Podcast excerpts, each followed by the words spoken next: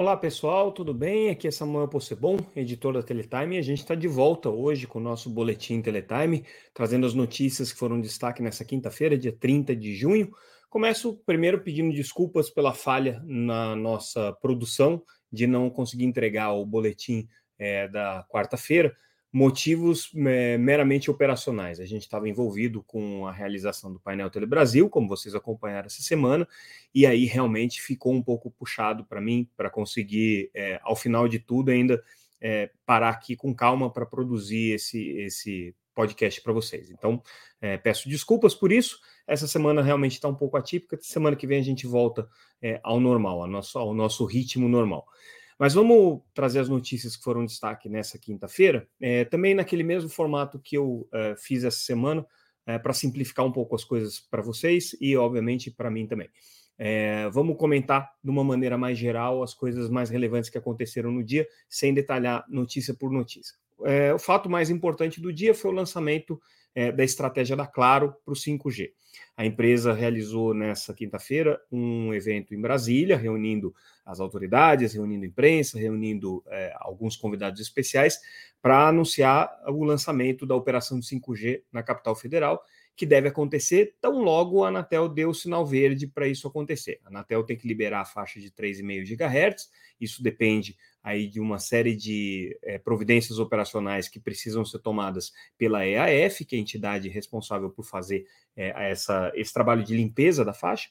Está quase para acontecer, segundo o conselheiro Moisés Moreira, durante o evento da Claro mesmo, ele disse que existe boa chance de que isso aconteça na próxima semana.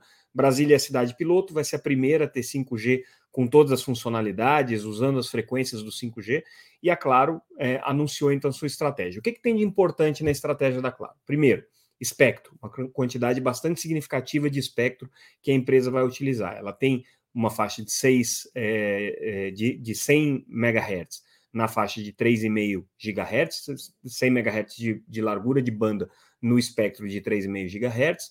É, isso todas as outras operadoras também têm. Ela tem uma faixa de 50 MHz na faixa de 2,3 GHz, no, no, no, bloco de 2,3 GHz. Isso só Claro tem, só ela adquiriu. Então, ela vai agregar essas duas frequências para poder oferecer o serviço e ela ainda pretende utilizar mais 20 é, MHz na frequência de 2.1 GHz, que hoje é usada para 4G, que ela pretende dedicar aí ao 5G em alguns casos específicos. E aí, com isso, ela vai ter aí um total de 170 é, MHz de espectro para explorar. Segundo a própria empresa, vai ser a única operadora com essa disponibilidade de espectro para 5G, o que ela pretende fazer, é, proporcionando para os seus clientes uma velocidade de até 2 gigabits por segundo, essa é a é a, o potencial dessa, dessa estratégia tecnológica, né? É, e é, serviços que vão estar é, tá baseados em cima dessa rede, como serviços de streaming, serviços de é, música, né? serviços que gerem aí um grande consumo de dados. Esse é justamente o ponto que a Claro é, pretende explorar para rentabilizar o investimento de 5G. O que, que a empresa quer fazer? Ela quer é, que as pessoas usem mais dados, é, e com isso contratem planos de, de é, acesso móvel com maiores franquias, com maiores capacidades e, portanto, mais caros. Né? É, na experiência da Claro com o 5G DSS, que é a tecnologia 5G, mas utilizando as frequências que estavam destinadas para o 4G, que ela já vem é, praticando é, há um bom tempo aqui no Brasil e hoje já acumula 2 milhões de usuários, né? Na experiência que a Claro tem nessa, nessa, nessa pré-estreia do 5G, vamos dizer assim, com o 5G DSS, ela já percebeu um consumo de dados do dobro do consumo é, normal que você tem durante o 4G. Então, os usuários do 5G DSS consomem o dobro dos usuários é, de 4G. Isso nas contas da empresa. Então, na expectativa dela, ela vai conseguir com que o 5G mais, né, como ela está chamando, o nome comercial da Claro vai ser 5G Plus, é, faça com que as pessoas consumam pelo menos o dobro da quantidade de dados que elas consomem hoje, e com isso elas vão naturalmente sentir a necessidade de migrar para planos maiores. A Claro diz que hoje é, os seus clientes não estouram a franquia né, quando estão em, em, em pacotes mais altos. É, então, a expectativa é que quem já está num pacote elevado da Claro provavelmente não vai ter dificuldades para conseguir utilizar o serviço 5G plenamente. Mas como ela vai oferecer o 5G para todo mundo que tem um aparelho compatível com 5G e que seja usuário de pacotes de dados, inclusive planos pré-pagos e tudo mais, nesses casos, o esgotamento das franquias e o uso da rede vai ser muito mais rápido. Então, é, a Claro aí está com a expectativa de, com isso, impulsionar a venda do 5G, que vem casado com o serviço de valor adicionado e com outros produtos que vão estimular esse tipo de uso.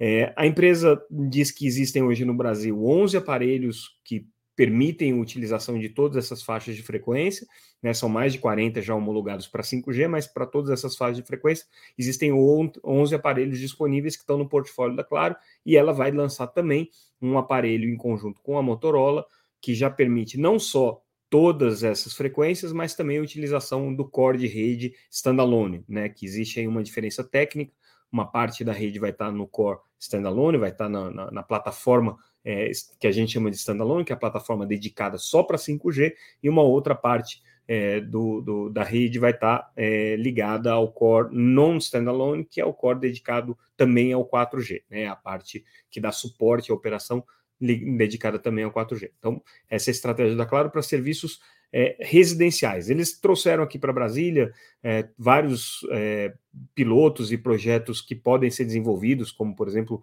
é, drones de entrega que estão conectados à rede 5G, aplicações de conteúdos com metaverso, pretendem, inclusive, anunciaram aqui que, é, como são patrocinadores da Copa do Mundo, pretendem fazer transmissão de jogos no metaverso é, por meio de 5G, por meio da rede 5G, é, com uma experiência imersiva, uma experiência de realidade virtual e tudo mais. Bem interessante é, esse projeto. Banda larga fixa, conectada à rede 5G, que é o que a gente chama de FWA.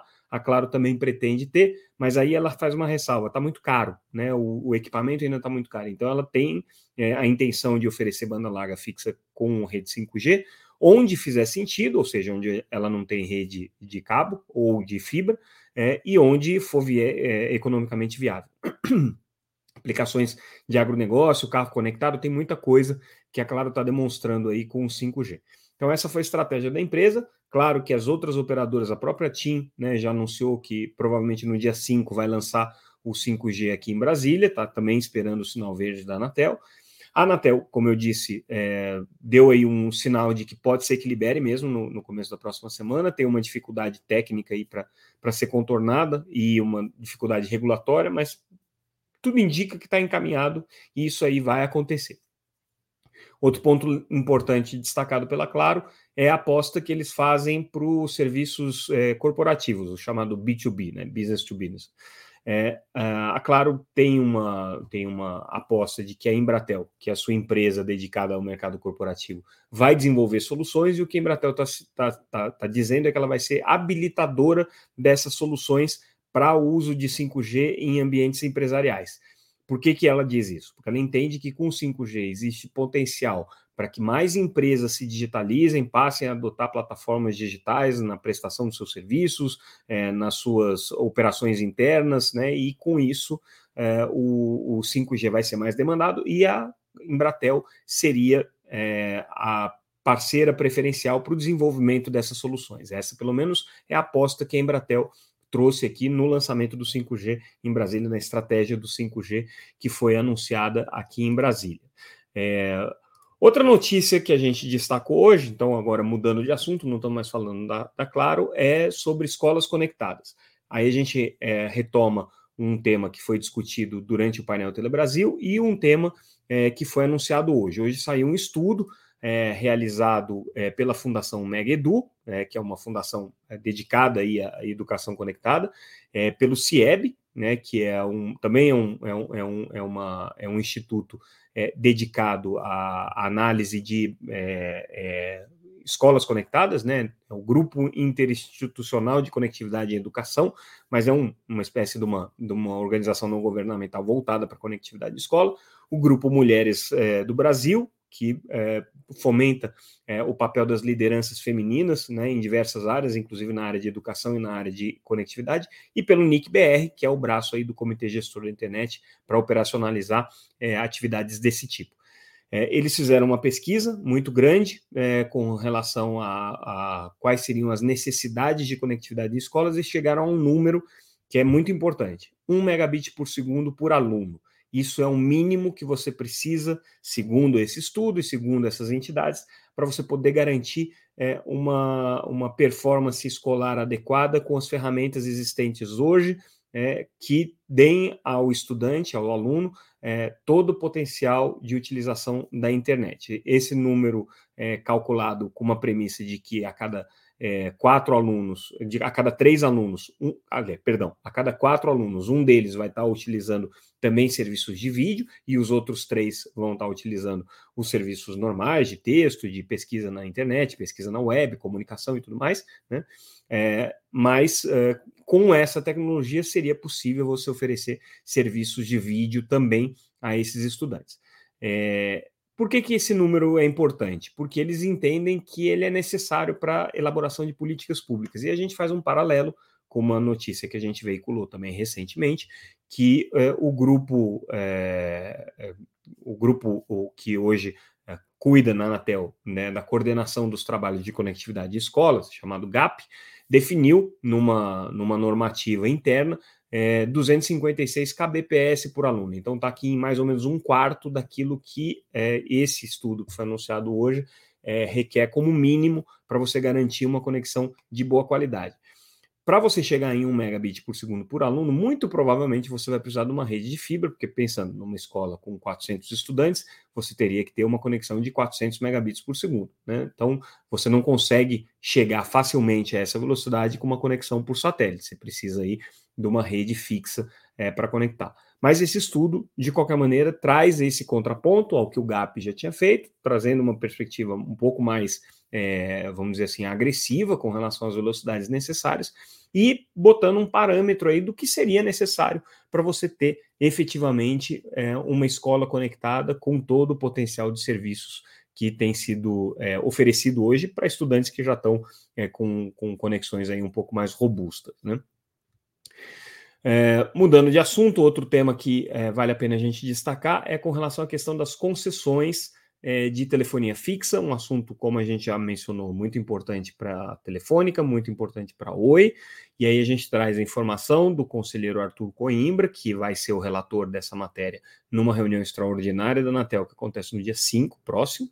É uma reunião super importante para é, o futuro da Oi, para o futuro da Telefônica em que a Anatel vai decidir é, qual é a metodologia de cálculo da migração da concessão para autorização e, portanto, quais seriam os valores possíveis dessa migração. É, a gente sabe, por informações de bastidor, que existe aí um range grande, que vai de 15 é, é, bilhões de reais a 40 bilhões de reais, dependendo da metodologia.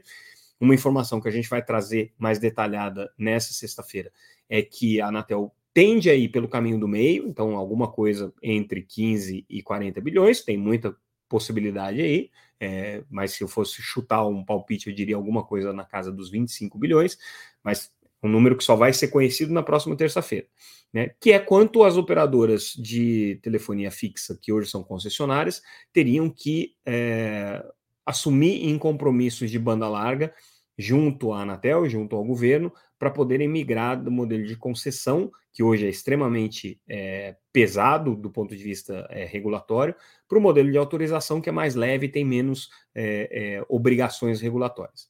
Então, seriam os benefícios que as empresas teriam para fazer essa migração, que teriam que ser convertidos em obrigações de banda larga, tal qual preconiza aí a Lei 13.879, que trouxe o novo modelo de telecomunicações. Pois bem, é, o que o Arthur Coimbra disse é que não tem chance desse processo de migração é, ficar no zero a zero com a arbitragem que está sendo conduzida é, junto à corte arbitral e provocada pelas operadoras de telefonia fixa contra a União. Existe uma expectativa de que essa arbitragem também gire aí na casa dos 40 bi, ou seja, as empresas pleiteiam 40 bi que a União teria a ver com elas, é, e aí, dependendo do caso, você teria um saldo 0 a 0. Né? A União deve 40 bi de um lado, a, a, a Anatel exige 40 bi de outro na migração, fica tudo por isso mesmo, as empresas fazem é, a adaptação da, das concessões e ninguém precisa pagar nada para ninguém. Não é isso que vai acontecer. O conselheiro Arthur Coimbra, que é o relator, é, garante que é, vai haver um saldo sim nesse processo de imigração. Tá? Então, O saldo, obviamente, é a favor da União, né? É, nesse processo de migração. Então, é, é um ponto aí que a gente vai realmente acompanhar com cuidado. E por fim, para a gente finalizar o nosso boletim de hoje, é, queria destacar um outro assunto que foi bastante discutido na, no painel Telebrasil, que é a questão é, de regulação do metaverso. Né? Qual é o papel que a agência tem, qual é o papel que é, os reguladores, de uma maneira geral, têm de regular esse novo ambiente de Web 3.0, é, metaverso, é, todo esse potencial de desenvolvimento de aplicações imersivas baseadas em realidade virtual e tudo mais que já está começando a se desenvolver, né? Como a gente até citou, a Globo, a, a Claro vai fazer uma experiência, uma experiência de metaverso durante a Copa do Mundo, a Telefônica já tem é, experiências nesse sentido, o Facebook fomentando isso é, com, com bastante ênfase. E aí essa discussão rolou durante o painel Telebrasil, com posições bem diferentes aqui entre os conselheiros. O presidente da Anatel, Carlos Baigorre, ele diz que é, hoje o problema não é esse, não é regular o metaverso. O problema é que você tem uma estrutura regulatória muito fragmentada, com a atuação da NPD na questão de proteção de dados, Senacom na questão do consumidor, Anatel na questão da conectividade das redes, Ancine na questão dos conteúdos, né, e por aí vai. E você tem outras provocações que estão surgindo, como, como, como com relação à questão de desinformação, que passam pelo TSE e tudo mais. É, mas que esse problema da fragmentação é muito mais urgente, muito mais importante do que o problema de você regular especificamente o metaverso. Já o conselheiro é, Emanuel Campelo, participando de um debate, disse que não dá para ser, o metaverso não pode ser uma terra sem lei, não pode ser uma terra que não tenha um ambiente né, em que não tenha não se tenha respeito à legislação e você precisa ter mecanismos de identificação e de punição de delitos que sejam praticados dentro desse ambiente virtual. Então, ele está muito preocupado com isso, chamando atenção, inclusive, para problemas de é, é, distribuição de conteúdo pirata, marketplace, venda de equipamentos não licenciados pela Anatel, que já estão acontecendo no metaverso. Lembrando que na semana passada houve uma operação da Polícia Federal. É, que inclusive é, é, foi motivada por atividades ilícitas realizadas dentro do ambiente de metaverso. Então, é, existe aí uma divergência dentro da Anatel de quanto que a agência vai agir com relação a esse ponto, mas é cada vez mais claro que existe uma disposição regulatória de debater esse assunto, pelo menos no nível da Anatel aqui. A Anatel não quer se arvorar o papel de ser reguladora é, do, do ambiente da internet, muito menos do metaverso, mas ela está apontando aqui que estão começando a aparecer problemas. E quando a gente fala é, da, do ambiente de conectividade, que é o que a Anatel é, regula, né, muitas vezes essas, esses é, conflitos se sobrepõem. Então, conflitos que acontecem na camada de conteúdos da rede podem ter implicações para as empresas que são prestadoras de conectividade, é, questões de privacidade de dados que acontecem no ambiente da conectividade, no ambiente das operadoras de telecomunicações, podem ter implicações para as empresas de conteúdo e por aí vai. Né? Então, existe uma fragmentação que precisa ser discutida. Então, de uma maneira geral, esses foram os tópicos mais importantes do nosso boletim de hoje. Recomendo que todo mundo é, confira aí o nosso noticiário no site www.teletime.com.br. Lembrando que a gente tem também todo o acervo de notícias aí do que aconteceu essa semana. Como eu disse, foi uma semana muito intensa é, de, de, de, cobertura por conta dos eventos que aconteceram aqui em Brasília.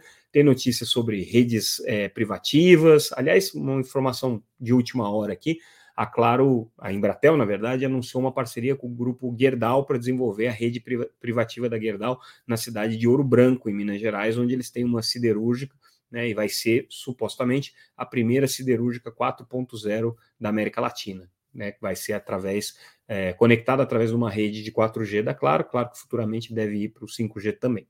Né. E aí eu relembro também que a gente trouxe muita notícia sobre é, o balanço da Oi, a gente fez essa notícia na terça-feira. Ontem saíram mais alguns detalhes sobre o balanço, inclusive a diminuição da dívida da empresa para 19 bilhões de reais é, depois de todos os pagamentos que já aconteceram. Então, fica aí o destaque daquilo que passou, que a gente não trouxe de notícia aqui, mas que vale a pena ser consultado no nosso site também. Então, com isso, a gente encerra o nosso boletim de hoje. Amanhã, sexta-feira, Tradicionalmente a gente não faz. Se acontecer alguma coisa que justifique eu atrapalhar a sexta-feira de vocês com um boletim, é, vai ser um prazer poder voltar a falar com vocês. Senão, na segunda-feira a gente volta com mais um boletim Teletime. Lembrando que segunda-feira Temos um evento em São Paulo chamado Teletime Tech 5G Wireless, e lá a gente vai falar da estratégia de todas as operadoras que vão entrar no 5G. Vamos discutir estratégias tecnológicas, estratégias de mercado, é, não só das operadoras é, já consagradas e que já estão atuando aí, como, é claro, Vivo e TIM, mas também com novos entrantes, como a BrisaNet, como a Liga, né, como a Greatec, empresas que ganharam é, faixas de frequência no edital de 5G e que agora é, pretendem lançar os seus serviços em breve. Então, segunda-feira a gente vai ter mais informações sobre o que está acontecendo e quem quiser participar do evento, também entre lá no site da Teletime, tem as condições de inscrição e a programação completa para vocês conferirem. Ficamos por aqui, pessoal. Obrigado mais uma vez pela audiência e até a próxima.